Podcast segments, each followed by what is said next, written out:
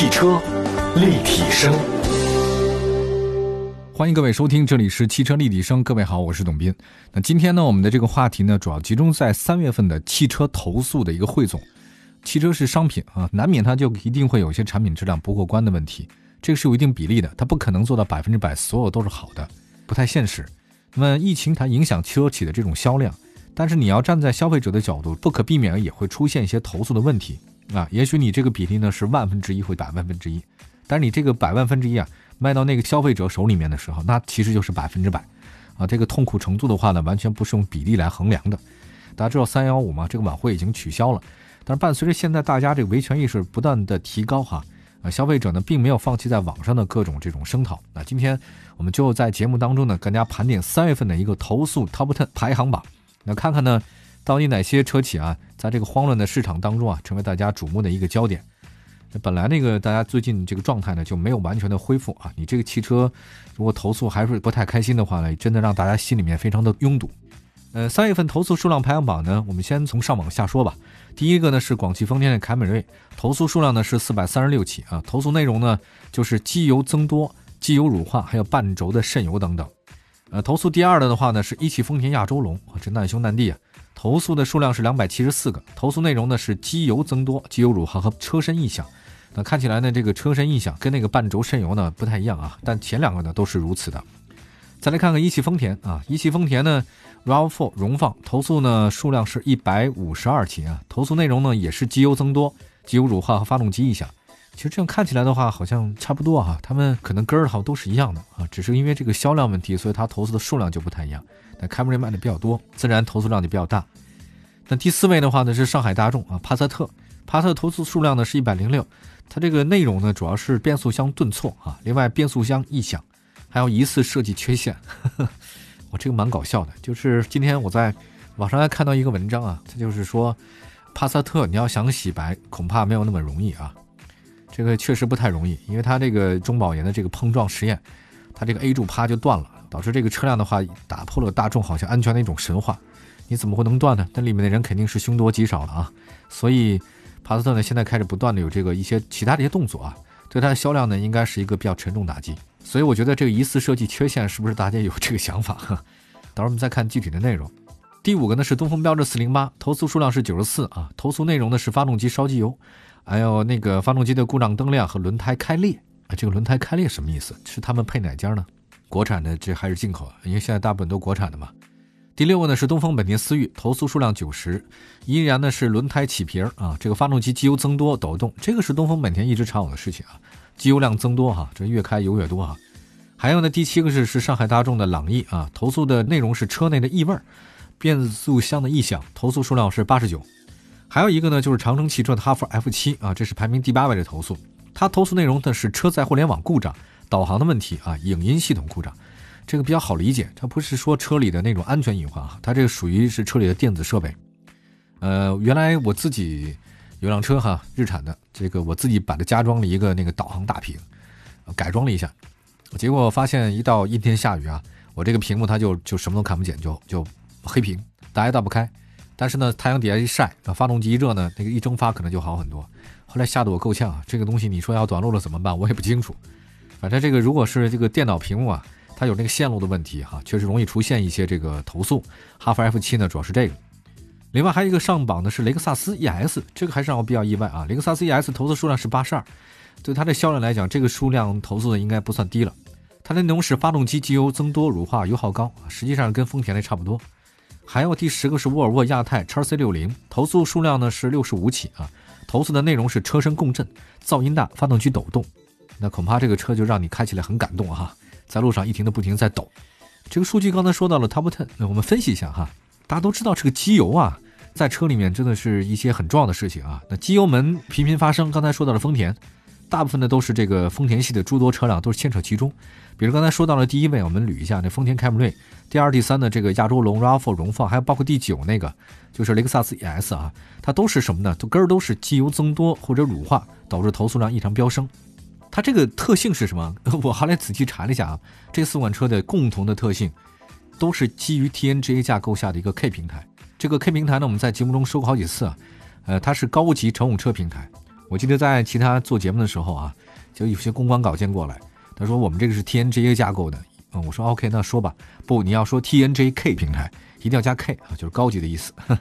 那这次的中枪呢，基本都是搭载的混动系统。我们按照这个物理的现象来解释一下这个事儿呢，就是在低温状态下，它这个毛病是容易让汽油燃烧不充分啊，导致部分汽油渗入到机油当中了，然后呢进入稀释了呀。那汽油跟机油它东西是不一样的呀，这密度啊、分子结构都不一样。但那个机油液位就升高了，那本来汽油进去了，而一部分乳化物大多是什么呢？就是蒸发的汽油。我觉得一些个人想法，就是我自己个人想法，就是觉得混动系统啊，在电和油的做工下，它有些 bug 的。就是混动它既然又有电又有油，结果呢它中间出现小 bug，它这两个都有，所以它动能转化之下它不是很充分嘛。不过我觉得现在丰田啊，他们官方有了一个解释，我查了一下，他们怎么说？他说叫属于正常现象，而且现在还没有任何打算召回的想法啊。因为现在这个各个大汽车厂家的那个工作状态，它也不是很良性的，它是有各种特殊时期嘛，所以是不是召回他不说。我觉得这个倒是有点让人恼火哈，这个处理态度上好像没有那么多诚意啊。编辑查了一下，二月份，二月份在北美地区啊，刚刚召回了四万四千辆同款车型。它的理由是什么？就是发动机制造缺陷，导致内部出现裂纹，可使冷却或机油泄露。啊，他当时给的一个在北美那边的条件是什么？直接换发动机啊，对吧？那咱们这边呢，他目前还没有什么相应的举措哈。呃，目前来看呢，丰田系的反馈的状况来看，应该是一贯的冷处理啊，先不理你啊，因为这点小场面的话呢，不会影响它品牌的整体销量，最起码在购买热度上的话呢，不会有什么太大影响。还有一个呢，就是刚上市出现机油门那威兰达哈，差不多也是这个意思。我们再来看一下其他的，第四位那个帕萨特啊，帕萨特呢这两年的这个投诉热度呢持续升温，我觉得这个也是说明大家维权意识越来越高了。那么去年十二月份我们当时说到了一个设计缺陷这个事情，到今年的四月份，差不多快半年的时间了啊，所以现在因为投诉量特别大啊，导致这个帕萨特的销量急剧下跌，现在甚至连带着啊，它这个有连锁反应，这个上汽大众的其他车型像途观的销量呢开始不断减缓。我们目前呢得到一个最新的消息是什么？二零二零款的帕萨特将实施涨价策略啊，那主要呢是针对安全方面进行增配啊。这个意思是什么？就说好，因为我这个车辆呢是有问题了啊，但你不是说有各种各样的这个测试、那个测试、这个断哈、那个漏什么的吗？还有这个问问题设计缺陷。那好，我会涨价，涨价之后的话，把这钱干嘛呢？是增配一些汽车的这个主动安全或者被动安全的这个配置。那这是我们涨价的一种理由。我觉得他们这个脑回路也蛮蛮奇怪的。好吧，我想也是，你越降价，中国人的理念是越降的东西，你就越不会买啊。中国人是你要哪个涨，我就一直在追你；你要下跌了之后，反正我不会买了。我觉得帕萨特是不是利用了这个想法哈？我觉得有一个大家的一个常识哈，就是先开一下车吧，就是你嘴上不承认哈，身体很诚实哈。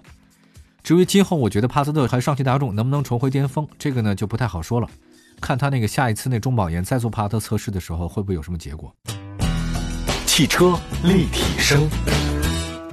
那么第五位呢，跟大家介绍一下，就是四零八。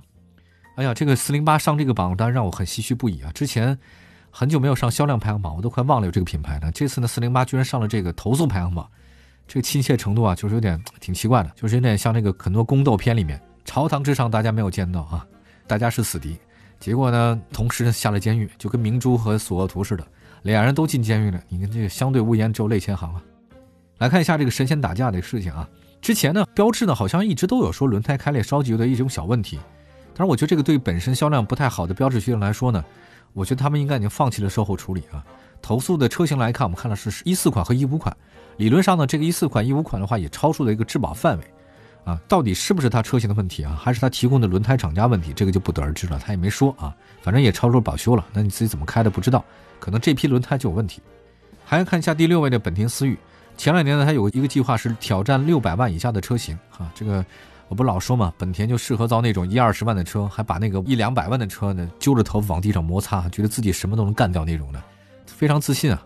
那基本上本田呢就属于热情高涨啊。但是呢，本田 CR-V 和机油门被牵连以后呢，后来那个中保研有一个就是说它那个 B 柱断裂啊，再到今年不是有一个叫英仕派嘛，它那新车 A 柱断哈，被怀疑是东本的偷工减料，所以。其实东风本田它这个话题还真的挺多的啊！之前我记得很多年以前，他说那个保险杠就是那小铁片子给糊上去的嘛，它不是一整条的。北美地区是一整条，而这边呢是断断续续的给你像那种铁窗泪一样给你搞这么几个。后来那这个事儿呢，后来是是不是东风本田做公关啊？不再有人再说这个事情了哈。你要是因为这种事情经常上热搜的话呢，不是什么好事哈。我觉得如果每次都是因为中保研的测试让你上热搜，那真的太糟糕了。我们再来看一下二零二零年的一月份，据说呢，官方他们曾经秘密召回过啊，就是轮胎开裂和其他的问题，但是他并没有公开的这种召回。编辑找到了一个截图，这个截图呢是东风本田售后服务部服务技术科的一个截图。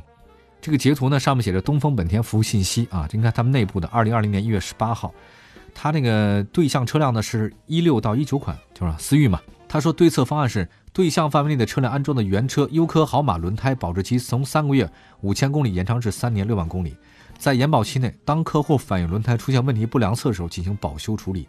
故障现象是轮胎出现了掉块现象。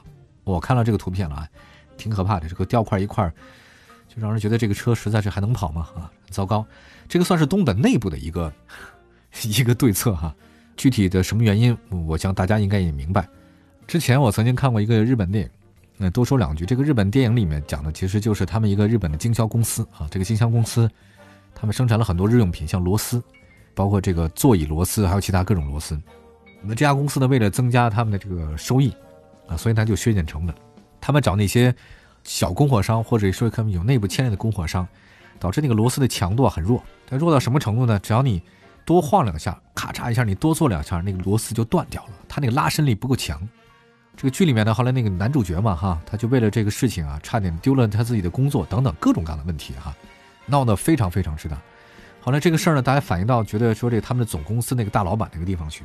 大家都觉得把所有希望寄托于他啊，就是你这个大老板，你生意做这么大，你这个确实也很厉害，你一定会拨乱反正嘛，对吧？反攻倒算一下。结果没想到到那个地方，就觉得整个戏剧最高潮的时候，大家互相对峙啊，你怎么样？你怎么样？就是大家知道那个宫斗片啊，差不多也是这样。结果大老板突然来一句说：“内部处理，就是把所有的咱们偷偷自己去换掉啊，不要声张，不要声张。”但这个并没有达到那个那个男主角的想法，就说我们要要赶紧召回。